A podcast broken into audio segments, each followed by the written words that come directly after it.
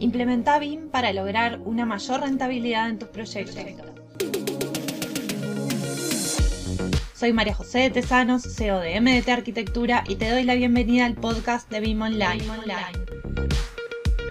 Estoy aquí para compartir contigo mis conocimientos y experiencia trabajando en proyectos con BIM para que puedas tomar acción y avanzar en el proceso de implementar BIM que traerá más eficiencia y productividad a tus proyectos.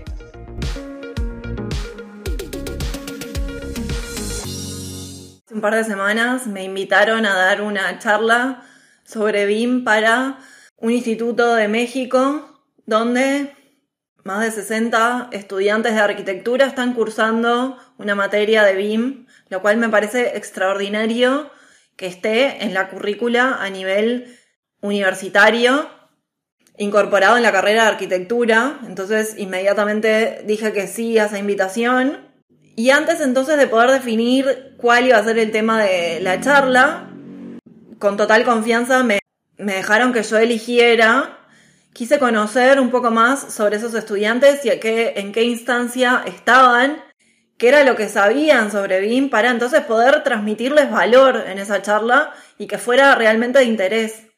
Y entonces me comentaron en el instituto que la charla era instancias iniciales de la materia BIM y que en realidad se estaban introduciendo en, en, el tema y que todavía no conocían mucho lo cual me pareció un campo fértil extraordinario, viendo lo que era el programa curricular del instituto con respecto a esa materia, para poder aportarles valor desde otro lugar.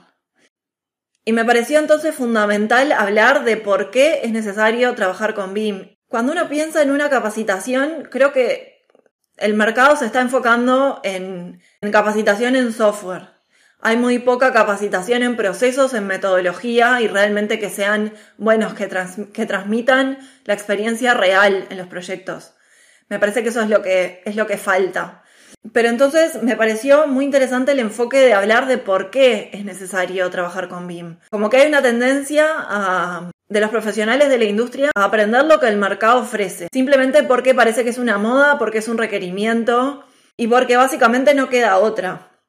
Pero todavía es tan necesario hablar de por qué hay que trabajar con BIM, de que en realidad nada tiene que ver con una moda ni con un simple mandato o requerimiento, sino que es una necesidad del mercado, es una necesidad de una industria que viene siendo derrochadora, improductiva, poco segura, con un alto impacto en el medio ambiente y con un bajo rendimiento y grandes errores y riesgos en los proyectos. Entonces profundicé en, el por qué, por qué es necesario trabajar con BIM y cuál realmente entonces es el alcance de, trabajar con BIM, qué implica.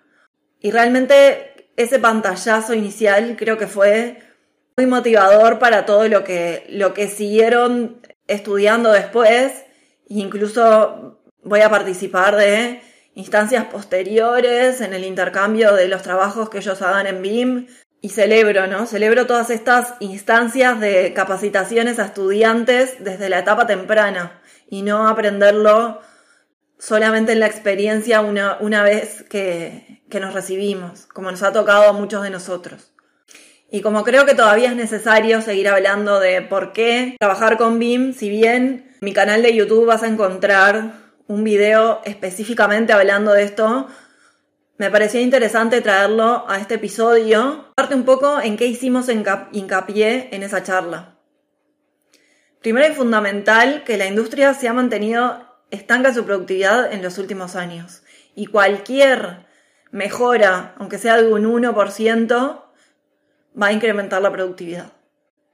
Sin duda que en unos años cuando veamos esa gráfica nuevamente, esa productividad ya va a haber aumentado un poco, porque hay muchos profesionales que sí están haciendo, que sí están cambiando sus procesos.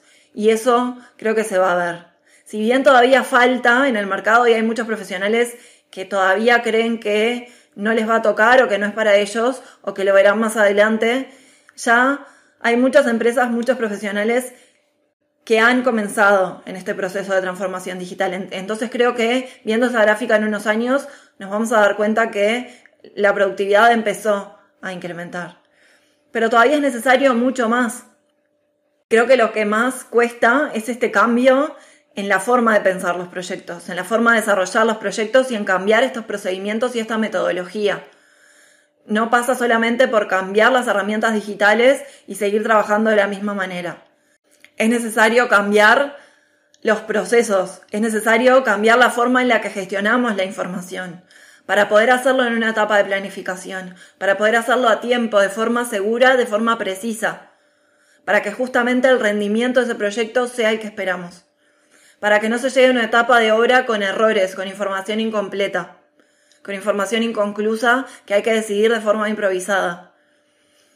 Y me parece que el mayor cambio o el mayor temor y la, mayor barrera en este, cuando pensamos en este cambio es el miedo al intercambio de la información, el trabajar de forma colaborativa entre distintos equipos de trabajo, entre distintos actores involucrados en un mismo proyecto. ¿Por qué? Porque no estamos acostumbrados, porque parece que no sabemos hacerlo. Y en realidad me parece que falta una etapa anterior, que es aprender a gestionar la información de los proyectos.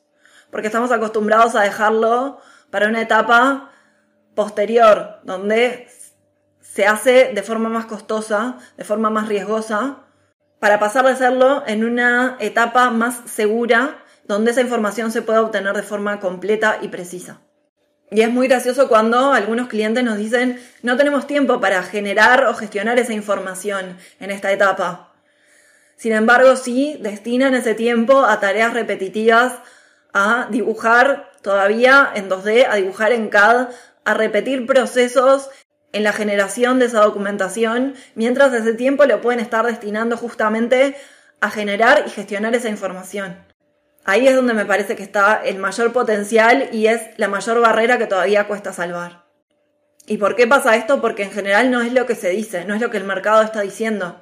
El mercado está atendiendo a una necesidad única de enseñar herramientas digitales y ahí no está el problema o no está el mayor problema no solamente aprender cómo se usa ese software, sino cómo lo aplico en procesos prácticos, en procesos eficientes de forma real en el desarrollo de los proyectos.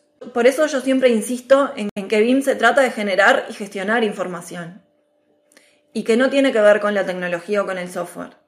Porque de nada sirve ese software si no sabemos generar y gestionar procesos para usarlos a nuestro favor, para usarlos para lo que realmente lo necesitamos. Y lo comentaba en esta charla, pero es algo que me gusta reforzar siempre y es este concepto de que yo entiendo y nosotros entendemos tanto en BIM Online como en el estudio de que BIM se trata de tres aspectos fundamentales. El primero es la tecnología. Sumar la tecnología a los procesos de desarrollo de nuestros proyectos, pero sumarlo y alinearlo a lo que hacemos habitualmente. El segundo son procesos, crear procesos eficientes en torno a estas nuevas herramientas digitales para saber cómo desarrollar proyectos con estas nuevas habilidades que son requeridas.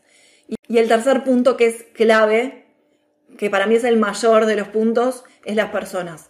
Personas capacitadas y entrenadas para que puedan crear esos procesos de forma eficiente, crear sus propios procesos, sus propias metodologías en torno a un desarrollo de proyecto mucho más eficiente. Y por eso yo insisto tanto que es un tema de mentalidad, un tema de cultura, de desarrollar los proyectos de forma distinta, dejar de ver los proyectos en 2D con información parcial, con documentación parcial, para pasar a ver un proyecto integral que va a ser construible y pensar en cómo se va a construir y pensar en cómo va a llegar a la obra. Pensar en ese proyecto en 3D, con todas sus disciplinas. Por eso se necesita una cultura de rever estos procesos, de aceptar que es necesario cambiar los procesos para justamente trabajar con procesos de planificación en la gestión de la información de forma temprana y no dejarlo para el peor lugar y el peor momento, que es en la ejecución de la obra de forma improvisada y en la etapa más costosa. Y esto pese a que muchas empresas ya trabajan con modelos en 3D, pero no toman en cuenta esto no tienen en cuenta esto y siguen teniendo esos procesos de generación y gestión de la información en una etapa errónea. El modelado 3D, la tecnología no es lo que hace la diferencia. Lo que hace la, diferencia, lo que realmente genera impacto, es la gestión y generación de la información en torno a nuestros proyectos.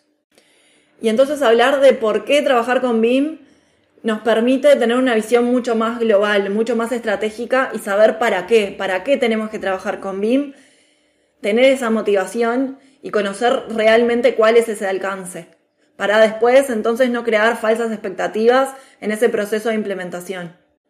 Cuando tenemos claro entonces cuál es ese proceso, simplemente queda llevarlo adelante, llevarlo adelante de la forma en la que nosotros podamos desde el lugar en el que estemos y planificarlo para que justamente sea accesible, sin falsas expectativas, sin que se dilate en el tiempo.